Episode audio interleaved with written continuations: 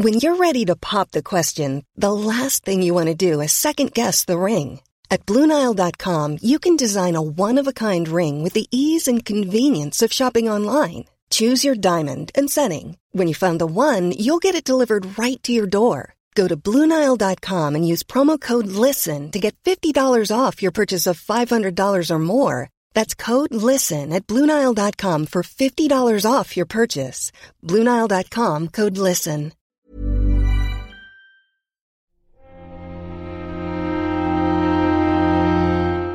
Muy buenas a todos y bienvenidos a un nexo diferente, ya que este contenido que vais a escuchar es exclusivo del Patreon que gracias a la aprobación también de los mecenas he abierto para todo el mundo y que sirva como muestra también del contenido que estamos haciendo también en, exclusiva para los mecenas. Eh, también la razón de ponerlo esta semana es que, bueno, mm, no va a haber programa regular porque sigo preparando el especial de God of War Ragnarok. Es un juego que no es corto y que además eh, necesita, yo creo, de un bueno, de un nexo más tradicional, ¿no? En el que hablaremos con y sin spoilers y por lo tanto quiero hacerlo bien y quiero tomarme el tiempo necesario para ello. Así que para no dejarlos, para no dejaros tampoco eh, sin nada que escuchar esta semana, pues he propuesto a los mecenas el poder desbloquear de vez en cuando algunos eh, programas antiguos que estaban subidos al Patreon y creo que este primero que inauguró la serie de narrativa 101 pues puede ser una buena muestra en él se habla de intentar hacer varias cosas eh, a la vez en, un videojuego. Y pongo el ejemplo de Sifu y también incluso me lo llevo a otros derroteros como el cine con la serie de Watchmen. Y que bueno, pues espero que lo disfrutéis. De vez en cuando liberaré estas pequeñas muestras de todo el contenido que hay porque, bueno, la plataforma la verdad es que no evoluciona al tiempo que me gustaría en cuanto a eh, en cuanto a características, quiero decir, porque eh, la gente de Patreon siempre manda mails con ideas nuevas que quieren promocionar o nuevas formas incluso que quieren probar. Y ya sabéis que, por ejemplo, los servicios de suscripción tipo Netflix y tal, muchas veces permiten una semana o un mes de prueba o acceder a algunos contenidos gratuitos. Y yo creo que es una, es una son ideas interesantes pero es que no dan todavía las herramientas para ello. A mí me encantaría, por ejemplo, liberar algunos capítulos de muestra y que ya directamente allí pues fuerais picoteando para ver si os interesa eh, suscribiros ¿no? y apoyar el programa. Pero como no lo hacen, pues lo tengo que hacer yo manualmente. Así que nada, chicos, simplemente eso, que sepáis que de vez en cuando, eh, algún que otro mes, pues iréis viendo algunas de estas pildoritas que espero que, que os molen, que os motiven. Y nada, si, si, os gusta el contenido que se hace también de forma exclusiva, pues considerad, evidentemente, haceros eh, mecenas, también vosotros, y apoyar el contenido del Nexo. Eh, nada más, os dejo con el capítulo íntegro y espero que lo disfrutéis. Muchísimas gracias por escuchar y nos vemos la próxima semana con ese especial de God of War Ragnarok. Hasta la próxima.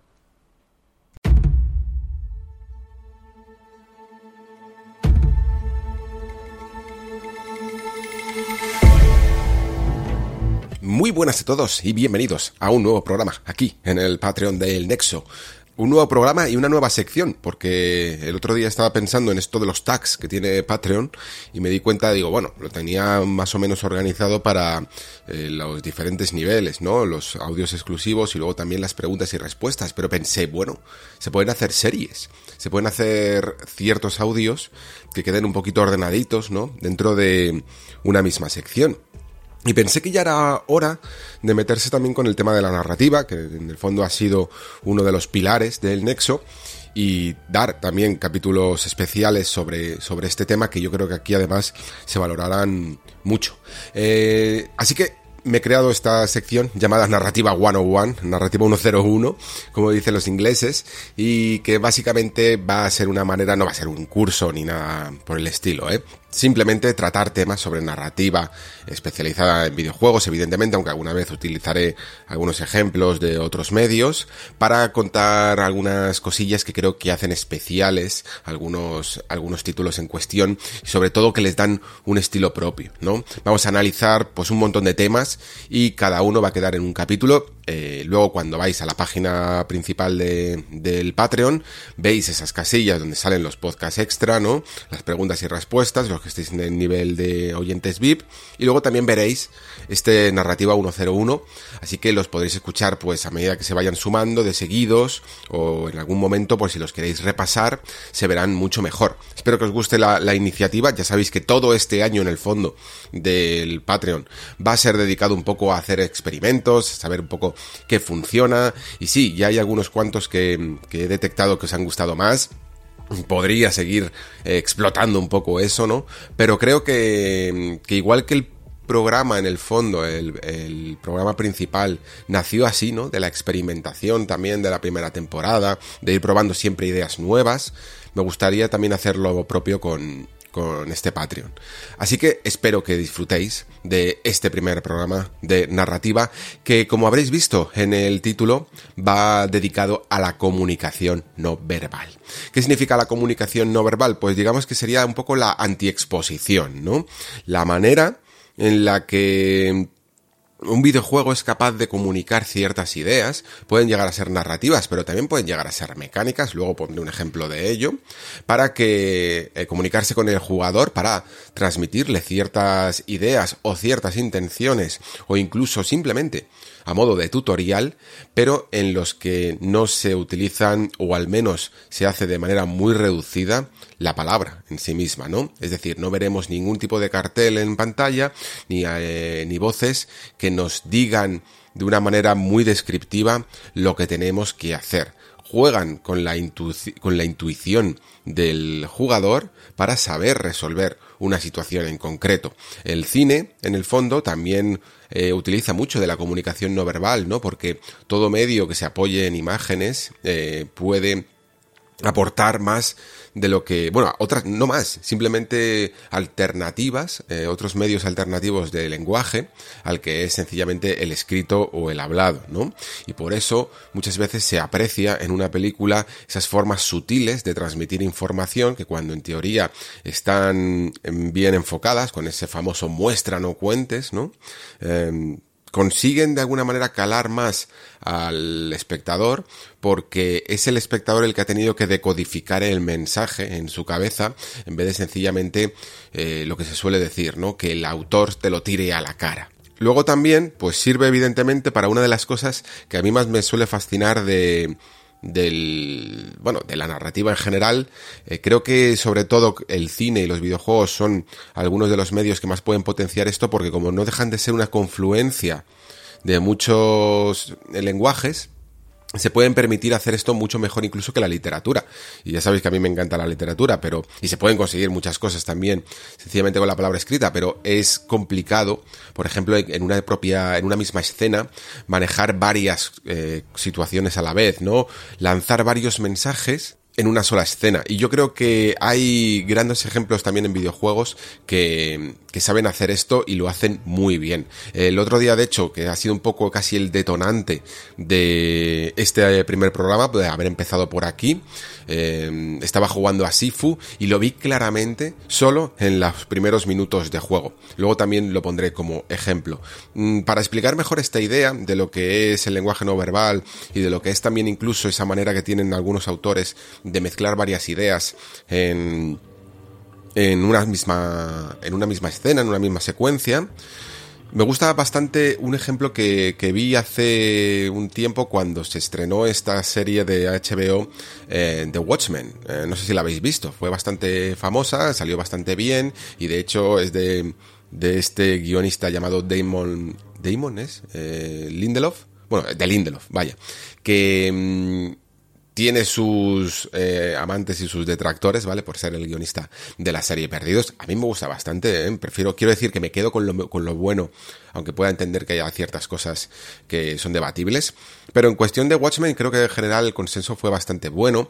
Y aunque a mí, por ejemplo, el primer capítulo no me convenció, después me impliqué muchísimo en la serie. Creo que gana, que gana un montón y que realmente consigue muy buenas cosas a nivel de, de cómo se puede trasladar un guion eh, a formato cinematográfico apoyándose bien en el medio. Hay una escena en el capítulo 2 que me gustó bastante. Eh, la protagonista va a una especie de medio museo de memorial que le llaman, ¿no? En el que se recuerda un hecho fatídico dentro de la historia alternativa de estos Estados Unidos, ¿no?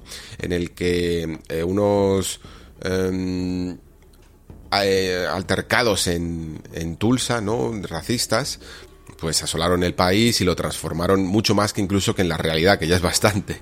Pero, pero aquí todavía se intercala más como que en esa especie de línea alternativa todavía han tenido más problemas raciales, ¿no? Y, unos cuantos enfrentamientos y altercados. Entonces aquí se registra a través de unos paneles que, la protagonista va a, a consultar eh, lo que ocurrió en su momento y también dice muchas cosas en una misma escena. La escena sencillamente es el personaje entrando en este lugar. ¿Y qué sucede? Pues muchas cosas a la vez. Mientras que está consultando el panel, eh, sucede un diálogo expositivo, ¿no? que sería lo contrario a lo que estamos aquí comentando, ¿no? La comunicación verbal, la directa, el lore, el que te está diciendo directamente como un artículo de Wikipedia todo lo que sucedió en el pasado. Eh, sirve además para decirte como una posición estatal de que el Estado cuida de sus ciudadanos y se arrepiente mucho de las acciones que ocurrieron y quiere enmendar sus errores, ¿no? Y te cuenta un poco todo lo que ocurrió y que quiere ocuparse de los descendientes, ¿no? Y de los daños causados y tal. Eh, todo esto funciona, como digo, a un nivel externo y a un nivel expositivo porque es de viva palabra, eh, lanzándote información a la cara. no significa que el, y lo, y lo comento este ejemplo para que veáis que no siempre es que haya que depender de la comunicación no verbal, ¿no? Que a veces la exposición es importante y, y funciona y es necesaria, porque hay veces que sencillamente es que hay que contar al espectador, en este caso, lo que ocurre, ¿no? Y lo que ocurrió.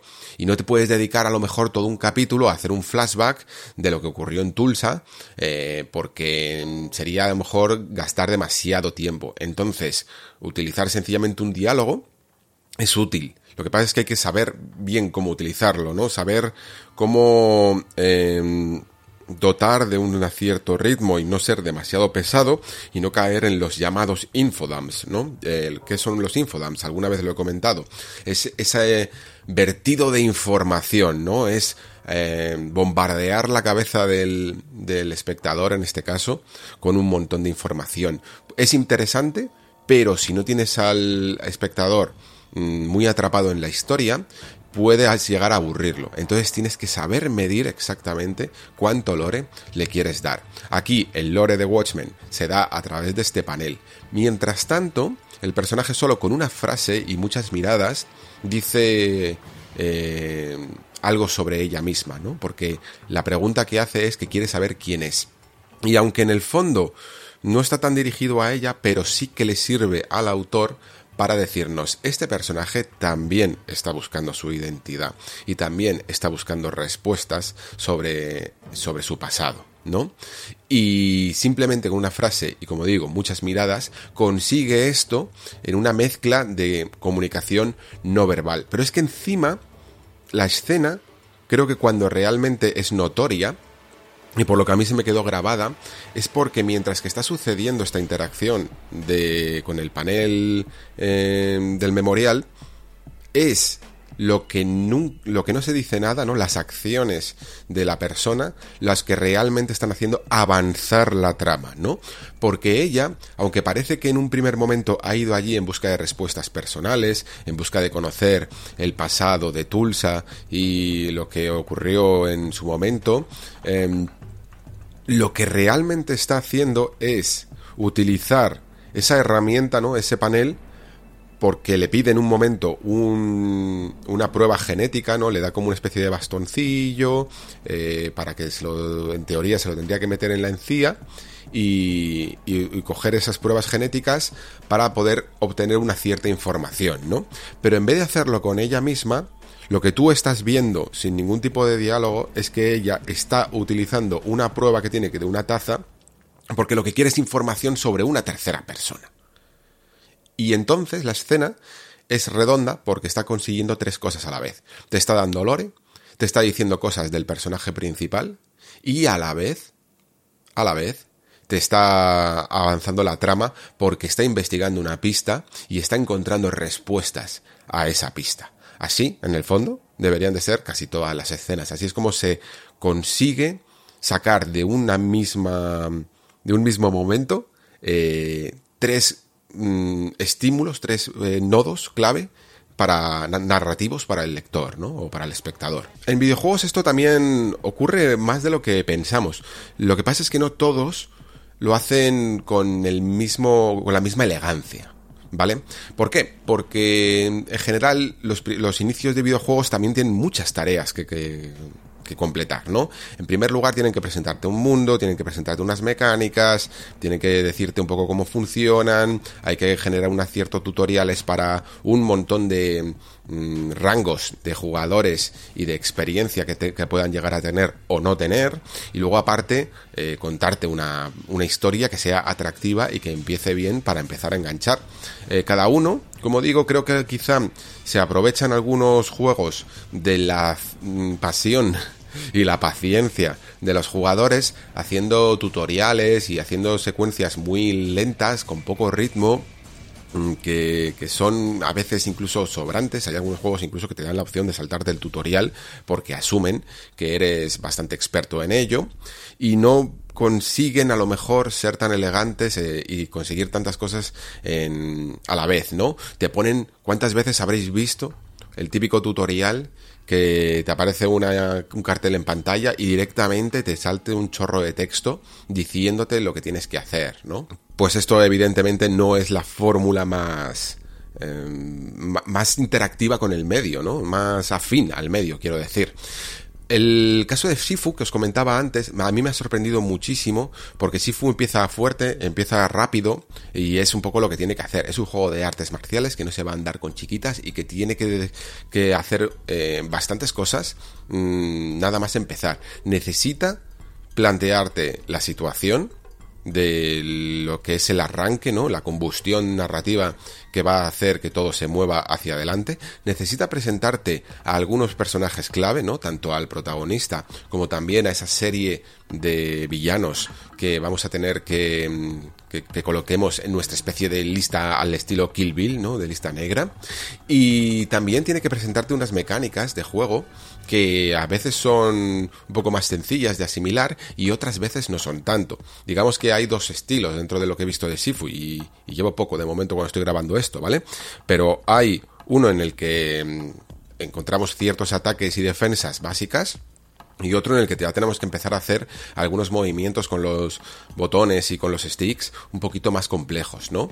Bueno, pues el sistema que tiene y el tutorial y la forma que tiene de avanzar eh, Sifu, la trama, mm, que es muy sencilla, pero aún así tiene que hacerlo en la primera media hora de juego o 20 minutos, es yo creo que digna de elogio y, y, y realmente ejemplar.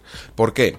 Pues porque, mm, porque empieza directamente en una, en una suerte de inmedia res en el que directamente vemos el ataque a, a, una casa por parte de los villanos. Y nosotros empezamos controlando al, al, villano del juego cuando incluso en el... lo sabemos en el minuto uno, ¿vale? Pero, pero en el minuto cero no sabemos quiénes somos. Lo máximo que podemos darnos cuenta es que tenemos un personaje en el que solo le vemos la espalda y que parece bastante amenazador.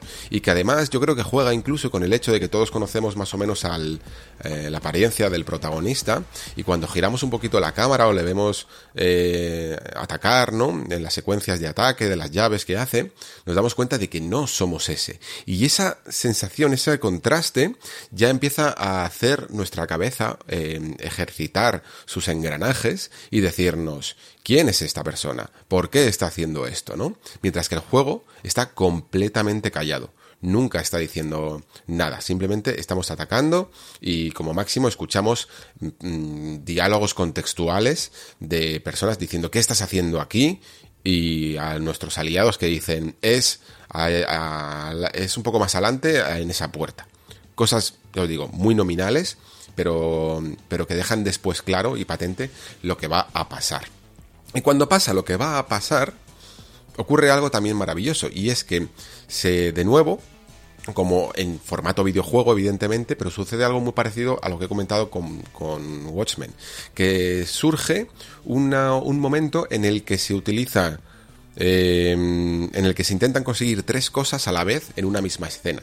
Y esa escena es los créditos iniciales del juego. Los créditos iniciales del juego son geniales, tiene un, estilo artístico muy marcado con ese fondo rojo en el que está nuestro personaje luchando contra, contra otros, ¿no?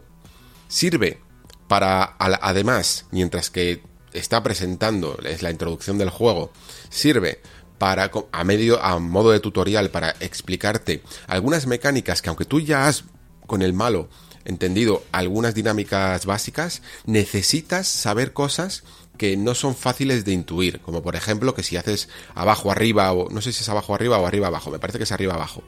Y ataque fuerte haces un barrido, que si apretas B eh, y lo sostienes, rematas a alguien en el suelo. Son técnicas un poquito más avanzadas que no te van a salir de modo intuitivo y el juego te las tiene que enseñar y utiliza estos momentos de créditos iniciales para ello. Pero es que encima, como en el principio no te ha quedado claro eh, quiénes son todos estos personajes, pero son importantes para la trama y para... Eh, necesitamos conocer a esa lista, ¿no?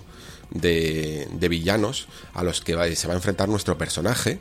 Son a los que estamos... con los que estamos luchando en el tutorial, ¿vale? Nuestro personaje se está imaginando en su cabeza cómo los va a matar. Porque lo que es, un personaje que está sumido en la venganza, ¿no? Esto es la típica historia de, artes marciales de toda la vida. Y digamos que él va creciendo imaginándose el momento, casi como la lista negra esta de Aria en Juego de Tronos, imaginándose el momento en el que acabará con ellos, ¿no? Y de esta manera los conocemos, sabemos sus nombres, sabemos incluso su estilo, ¿no? Hay uno que le llaman el jardinero, hay otra que le llaman la presidenta, ¿no? Conocemos su estilo, y, sabemos que son nuestros objetivos y que todo el juego está fijado en acabar con ellos. Y es magistral. Porque durante toda esta secuencia, durante toda esta introducción, no se dice nada. No necesitas palabras. Y sin embargo, sabes todo lo necesario para ponerte en marcha. Ready to pop the question? The jewelers at BlueNile.com have got sparkle down to a science with beautiful lab grown diamonds worthy of your most brilliant moments. Their lab grown diamonds are independently graded and guaranteed identical to natural diamonds, and they're ready to ship to your door. Go to Bluenile.com and use promo code LISTEN to get $50 off your purchase of $500 or more. That's code LISTEN at Bluenile.com for $50 off. Bluenile.com code LISTEN. I'm Sandra, and I'm just the professional your small business was looking for. But you didn't hire me because you didn't use LinkedIn jobs. LinkedIn has professionals you can't find anywhere else, including those who aren't actively looking for a new job but might be open to the perfect role, like me. In a given month, over 70% of LinkedIn users don't visit other leading job sites. So if you're not looking on LinkedIn, you'll miss out on great candidates like Sandra. Start hiring professionals like a professional. Post your free job on linkedin.com/people today. Esto es comunicación no verbal, chicos. Esto es hablar sin hablar, ¿no? Hablar sin palabras eh, y decir mucho sin palabras. Y además, eh, supongo que en este punto ya podemos, seguro que os, han ocurrido muchos ejemplos y quizá uno de los maestros de la historia de los videojuegos en este tipo de comunicación no verbal ha sido la propia Valve, ¿no? Eh, tanto Half-Life como Portal siempre han conseguido que a través de mm, escenas con muy poco texto, con muy poco diálogo o incluso sin diálogo se haya mm, eh, dicho mucho, ¿no? El propio Portal y la escena del cubo de compañía creo que es ya mítica para, para todos, ¿no?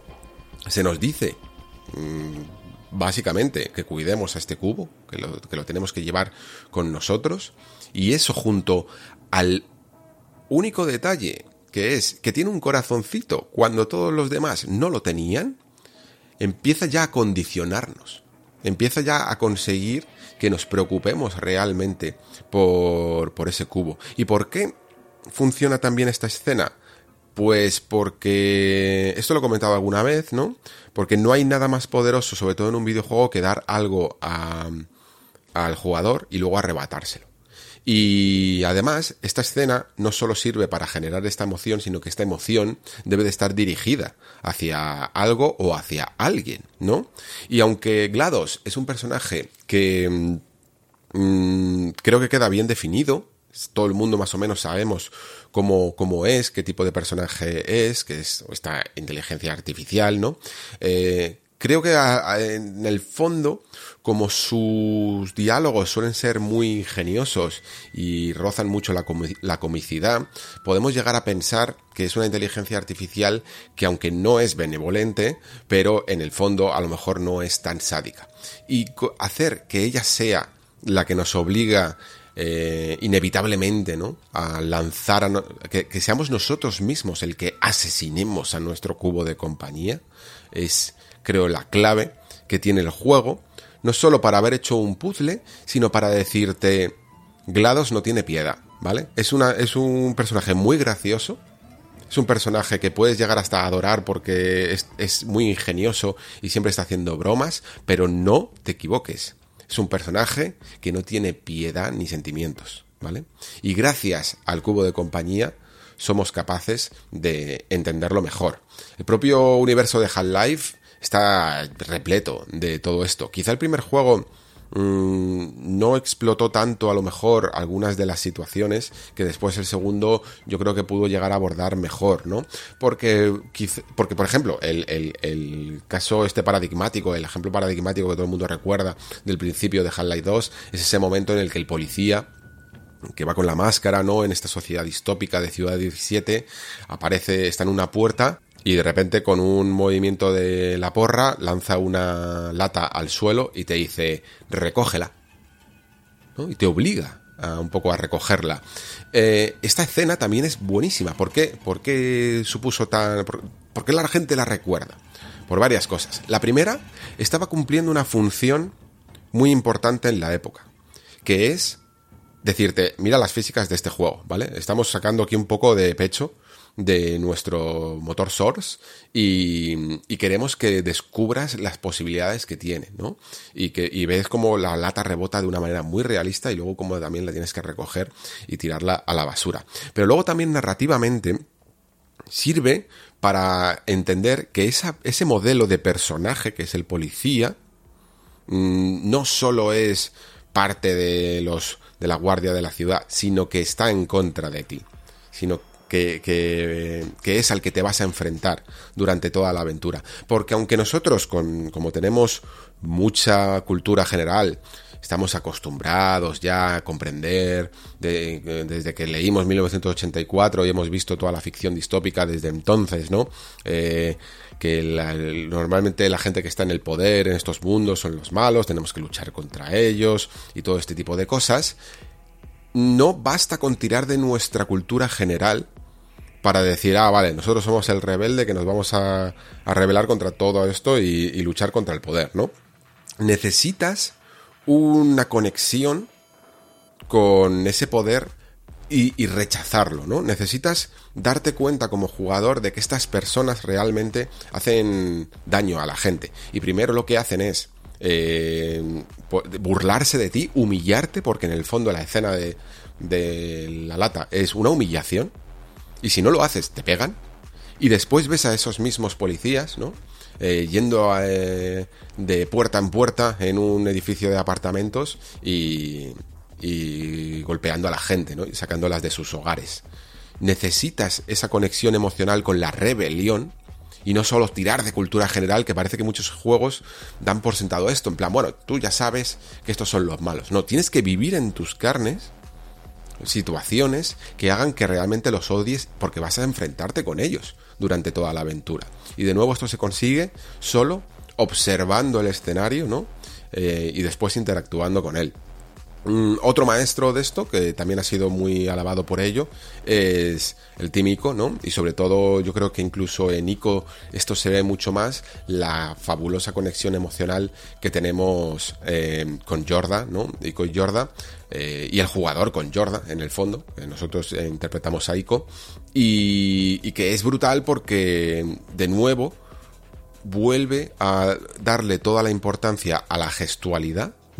A las acciones concretas y no a las palabras. Ico, aparte de los grititos que, que hace nuestro personaje, nunca dice nada. Jorda nunca dice nada. De hecho, creo que si no me equivoco, las únicas personas que dicen algo en todo el juego, o la única persona que dice algo en todo el juego, es la reina, que es como la mala, ¿no? De, de la antagonista principal. Y casi te está mandando el mensaje de que aquí el que habla es el malo. El que habla, el que manipula, el que controla el discurso, es el malo y, son los gestos los que deberían hablar y los que deberían unirnos, ¿no? Y son los gestos que hace mm, Ico y Yorda a la hora de cada vez que mm, la cogemos de la mano, cada vez que la ayudamos a subir eh, por una cornisa y a, sujetarla, cada vez que ella es secuestrada por una de las sombras y nosotros la rescatamos en el último momento, ¿no? Son todos esos momentos los que crean de nuevo una conexión emocional sin necesidad de palabras. Y, y aún así, todos comprendemos perfectamente lo que está sucediendo ahí y la sensación de amistad, de apoyo y de supervivencia juntos, ¿no? que está sucediendo. Esto, como decía antes, ya para, concluir, porque no quiero que estos capítulos sean muy, muy largos, que son un poquito más densos, y por lo tanto, mm, lo que creo que debería de hacer es eso, no extenderme demasiado. Decía antes que también funcionan en el gameplay. Lo he comentado también en Half-Life como con el tema de la lata, que, funciona para eh, a, nivel de las físicas, de enseñarte cómo, cómo son las físicas. Y también en Sifu, con, con cómo ese, ese tutorial te está contando la, historia del juego y a la vez te está enseñando mecánicas. Creo que se puede ser incluso más sutil. A mí un, ejemplo que me ha gustado mucho, que he descubierto recientemente y que no lo había pensado en su momento y tienen toda la razón, es el de Resident Evil 2 Remake. A mí, lo, no sé si os pasa a vosotros en algunos juegos, que bueno, también más que en algunos juegos, dependiendo del jugador que seas, ¿no? Que a mí cuando, sobre todo cuando era más pequeño, que me ponía un poquito más nervioso en juegos de terror, lo que me sucedía es que tendía a limpiar todas las zonas del mapa. La, mi manera de, controlar el miedo y, en una situación tensa es en plan, bueno, mira, eh, voy limpiando mm, todos los enemigos y ya sé que tengo el mapa libre para poder investigarlo eh, cuando yo quiera, como yo quiera y sin miedo a que me salte un zombie y tal. Entonces, los juegos que regeneraban a los enemigos me ponían súper, súper nervioso porque no podía ganar, no podía controlar el entorno. Y a mí me gustaba mucho explorar, me gustaba mucho interactuar con el entorno, eh, verlo eh, tranquilamente, sin presiones. Y los zombies eran una presión constante. En, en Resident Evil 1, por ejemplo. Y claro, estos juegos clásicos eran muy buenos, pero no lo eran tanto a la hora de decirte un poco la intención que tenían. No te avisaban de que te ibas a quedar sin munición. Eso te lo decían los colegas o lo descubrías tú lamentablemente tarde, ¿no? Y muchas veces incluso a lo mejor te podías meter en una partida en la que habías gastado tanta, tanta munición que se te podía poner la cosa demasiado complicada y entrar en una especie de loop de muertes en el que no hay manera de salir. Claro, a mí esto me asustaba un montón. Y yo celebro un poco que los juegos empiecen a, a no, a bajar, no se trata de bajar la dificultad. Yo creo que Resident Evil 2, para un jugador muy novato, no para nosotros, pero para un jugador muy novato, se le puede hacer bastante difícil. Y por ello, creo que el remake hace súper, súper bien en, en la primera escena del, del, juego. Bueno, la primera escena no, digamos que la segunda, justo antes de que entremos en la comisaría. Primero, se nos coloca en una escena controlada en esa gasolinera, donde conocemos un poco a los dos personajes, donde se nos mete una situación tensa con un zombie y en el que podemos practicar un poquito cómo es el sistema de combate y el sistema de disparos, ¿no?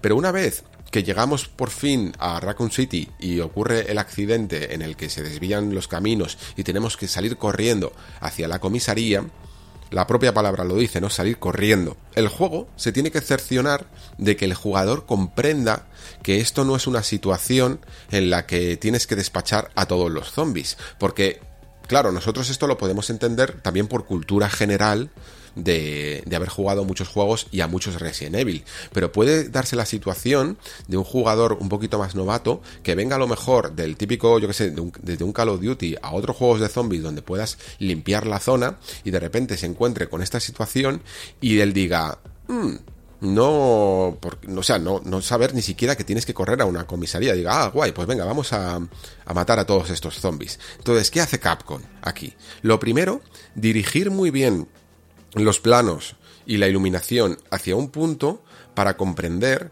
que el jugador se tiene que dirigir hacia la comisaría. Y segundo, si tienes a lo mejor, puede que, no, recuerdo si tienes dos o tres balas o directamente no tienes ninguna, pero lo que hace es anular la munición al jugador para decirte dos cosas. La primera, que la munición va a ser escasa durante el juego, acostúmbrate. Y la segunda, que está bien huir. Porque huir puede parecernos a nosotros de nuevo normal, ¿no? Pero es que hay muchos juegos que lo que hacen es que abrazan el, sistema de batalla y el conflicto. No se huye, nosotros somos el héroe. Nosotros somos los que nos vamos a cargar a todos los zombies. El juego aquí tiene que mandar una señal muy invertida al ritmo general de muchos juegos, que es limpiar la, limpiar la zona de monstruos. No, aquí el juego te está diciendo, está bien que huyas de ellos, está bien que los esquives, no, no pasa nada si en algunos momentos no te quieres enfrentar y te tienes que dar la vuelta y tienes que salir corriendo. Así que esta escena cumple de nuevo varios propósitos. Te dirige hacia. te enseña a jugar, te dirige hacia tu objetivo, hacia la comisaría, te manda ya señales sin un tutorial, sin un cartel que te diga, oye, que puedes esquivar, ¿eh? que no tienes por qué cargarte a todos los zombies.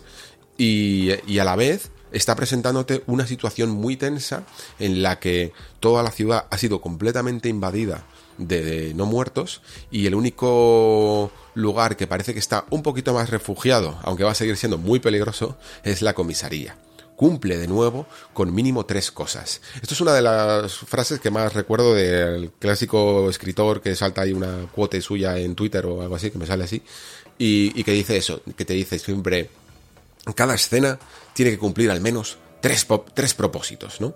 Suelen decir.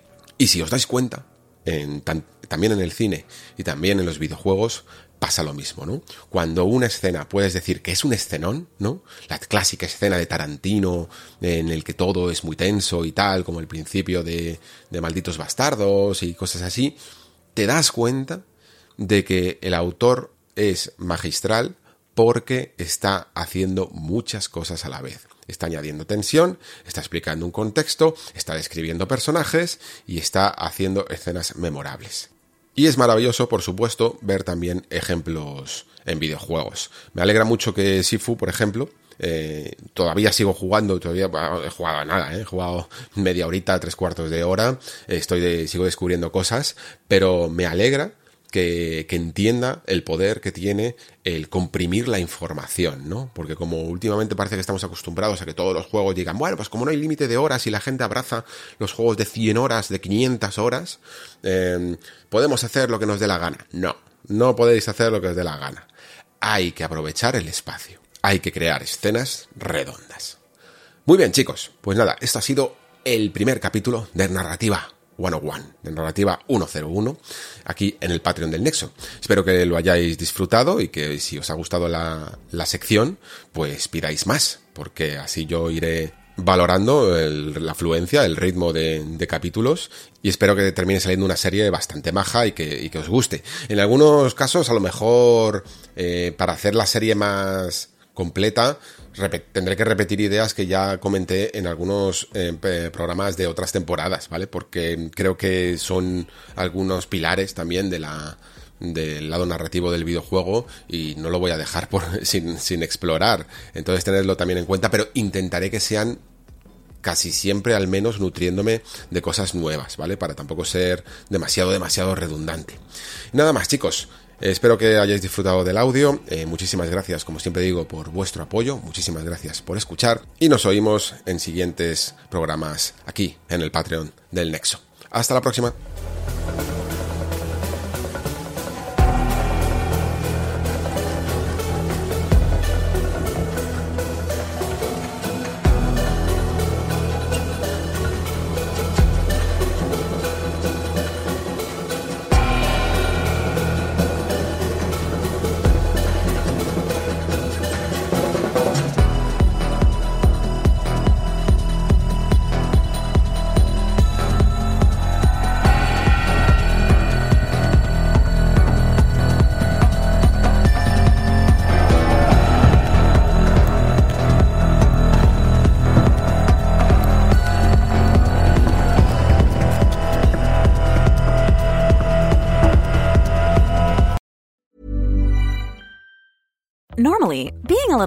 Extra might be a bit much, but not when it comes to healthcare. That's why United Healthcare's Health Protector Guard fixed indemnity insurance plans, underwritten by Golden Rule Insurance Company, supplement your primary plan so you manage out of pocket costs. Learn more at uh1.com.